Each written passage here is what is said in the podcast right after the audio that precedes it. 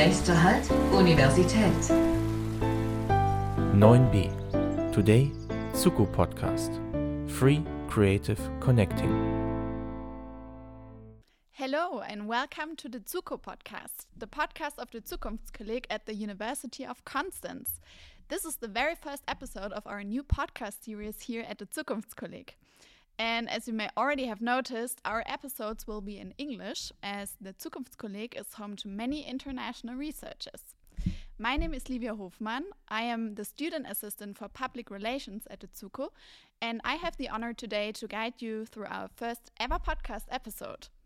In this episode, we are going to talk a little bit about the ZUKO in general. So, what is it, and what do we do here? And most importantly, who is the Zukunftskolleg? As I already mentioned, I am a student assistant and working here since I started my master's program in politics and public administration at the University of Constance last fall. So I think it's almost about a year now. Wow, time flies. As the current other five Hiwis, we all support our central office in different areas. For example, I am assisting with all public relations related things, so the organization of our anti racism event series, for example, writing reports on concluded events, putting together and shipping annual reports, um, and also updating our website and now creating the Zuko podcast. As our Zukunftskolleg has so much to offer, and maybe some people aren't sure about what we do here, I brought some backup here to help answer all the important questions you may have about the Zuko. Please welcome my colleagues Anna and Sigi from the central office. Hello, you two. Hello, Livia. Can you maybe introduce yourselves for our listeners? My name is Sigi Elmer, as Olivia already mentioned, and I'm responsible for the public relations. And I'm really happy to work together with Livia, um, who supports me with the annual report and the website. And yeah, she mentioned, mentioned uh, the tasks that um, yeah are in my area. And my name is Anda Lochan. I am the program director for research and fellows at the Zukunftskolleg and I'm taking care of the funding programs and implementation of fellowships, um, selection of the fellowships. You will hear about it more later. So, Anna, Sigi, can you maybe tell us what is the Zukunftskolleg? Maybe also how is it organized or structured, and what do you specifically do here? In general, the Zukunftskolleg is an institute for advanced studies for early career researchers from the humanities, from the natural, and from the social sciences. And I think the best way to describe the Zukunftskolleg is by mentioning our five I's strategy. So, what we want to do is we want to foster the independence of our early career researchers. Um, they are embedded into a interdisciplinary and international community. And since they are not only members of the Zukunftskolleg, but also of the different departments at the university, that's what we call intra-university. That they are part of the university as well. And our fellows have the possibility to exchange with more experienced researchers, and that's what we mean by um, inter intergenerational exchange. Yes, and in terms of um, institutional uh, structure, um, we have a fairly simple structure, I would say, with the director on the top. Then uh, the executive committee as the main decision body. Um, and I want to um, say a few words about the executive committee because this is really a new structure also in Germany. Um, it's not only the director who makes the, the best of the decisions, but it's also the fellows who form this executive committee. So we have five fellows, the director and the vice rector sitting in this um, decision making body. Then we have, of course, a scientific advisory board with external um, personalities uh, from science, arts, um, also from economy or industry uh, who advise us on our development, and um, an internal advisory board. This is formed of professors of the university, one per department, so 13 in total, which is mirrored also by the Zukunftskolleg representatives, so fellows, one fellow per department, 13 in total. And um, the internal liaison board and the Zuko representatives meet once per semester the entire work of these bodies is supported uh, by the central office. And you've already met Sigi, uh, myself, and we have also a colleague dealing with internationalization. This is Daniela Kromrei, a colleague, colleague dealing with IT, uh, Michael Krause, and um, Michaela Mikhailova dealing with the administration of the institution. Um, now, when it comes to the real everyday life, of course, the center office supports also all the fellows at the Zukunftskolleg, and um, the life of the fellows itself is represented by the Jour Fixe. So these are the meetings that um, happen once per uh, week during the term when all the fellows come together to discuss their research and to exchange, and also to discuss about political questions uh, in higher uh, education. And um, so this would be, in a nutshell, the structure and organization of the Zukunftskolleg. Coming back to the fellows, how many fellows do you normally have at the ZUKO and from which departments do they come from? Currently, we have about 25 fellows. And since 2007, since the creation of the foundation of the Zukunftskolleg, we have uh, 123. No, sorry. Since the foundation of the Zukunftskolleg in 2007, we have 131 fellows. And our fellows, as I mentioned before, they come from all the 13 departments uh, represented at the university. So, um, how many different fellowships do you offer uh, at the Zukunftskolleg? And can you maybe explain a little bit what they mean? Okay, so um, you probably already heard that Zukunftskolleg has in its focus or in its core funding of young researchers. And this is done by four types of fellowships. Um, I would name first the two year fellowship. This is also called postdoctoral fellowship for young researchers immediately after finishing their PhD.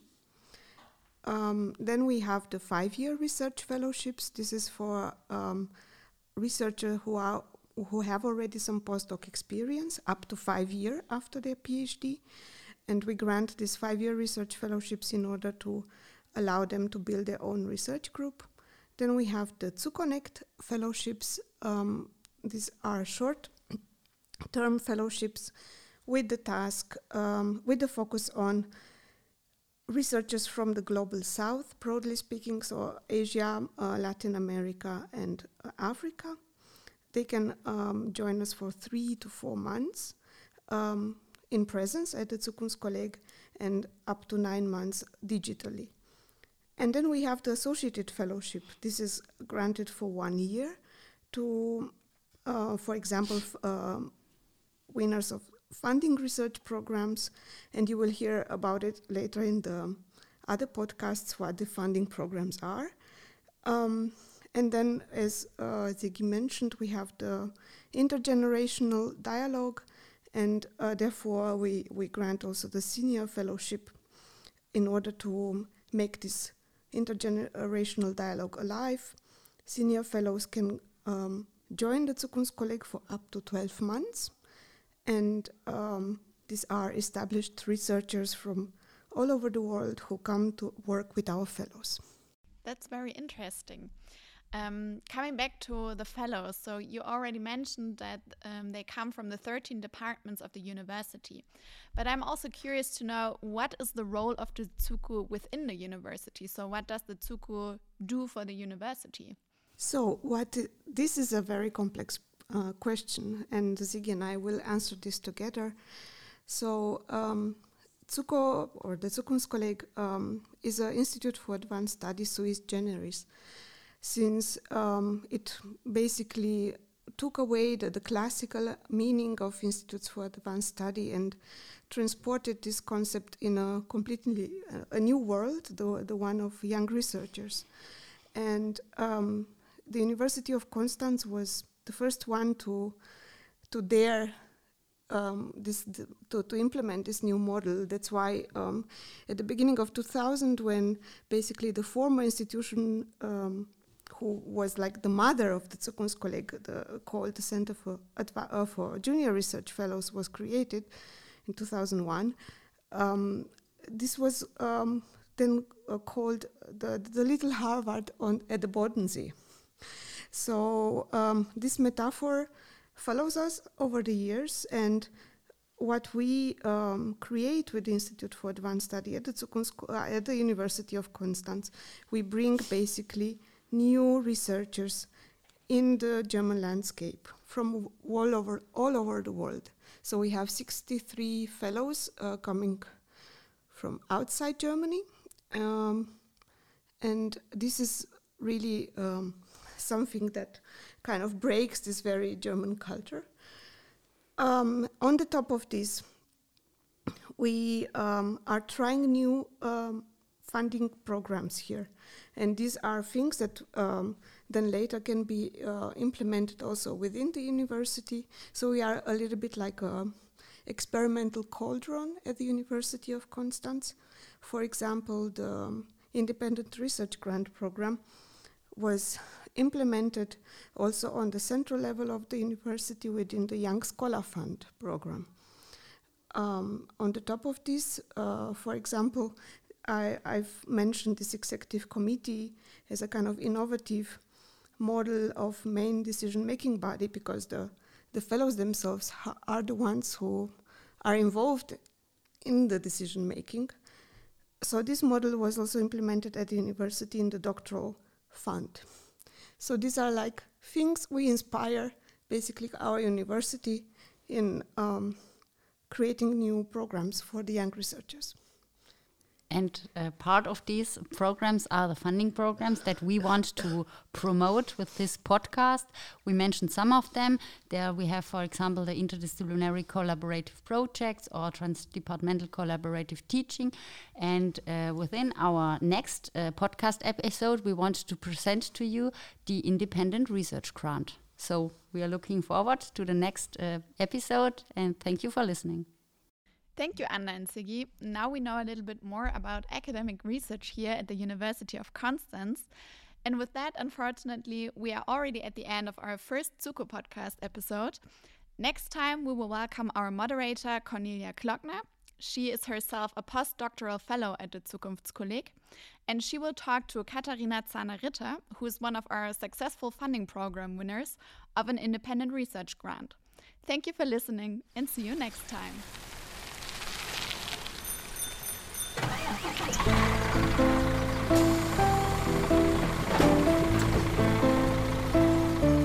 Nächster Halt, Universität. 9b. Today, Suku Podcast. Free Creative Connecting.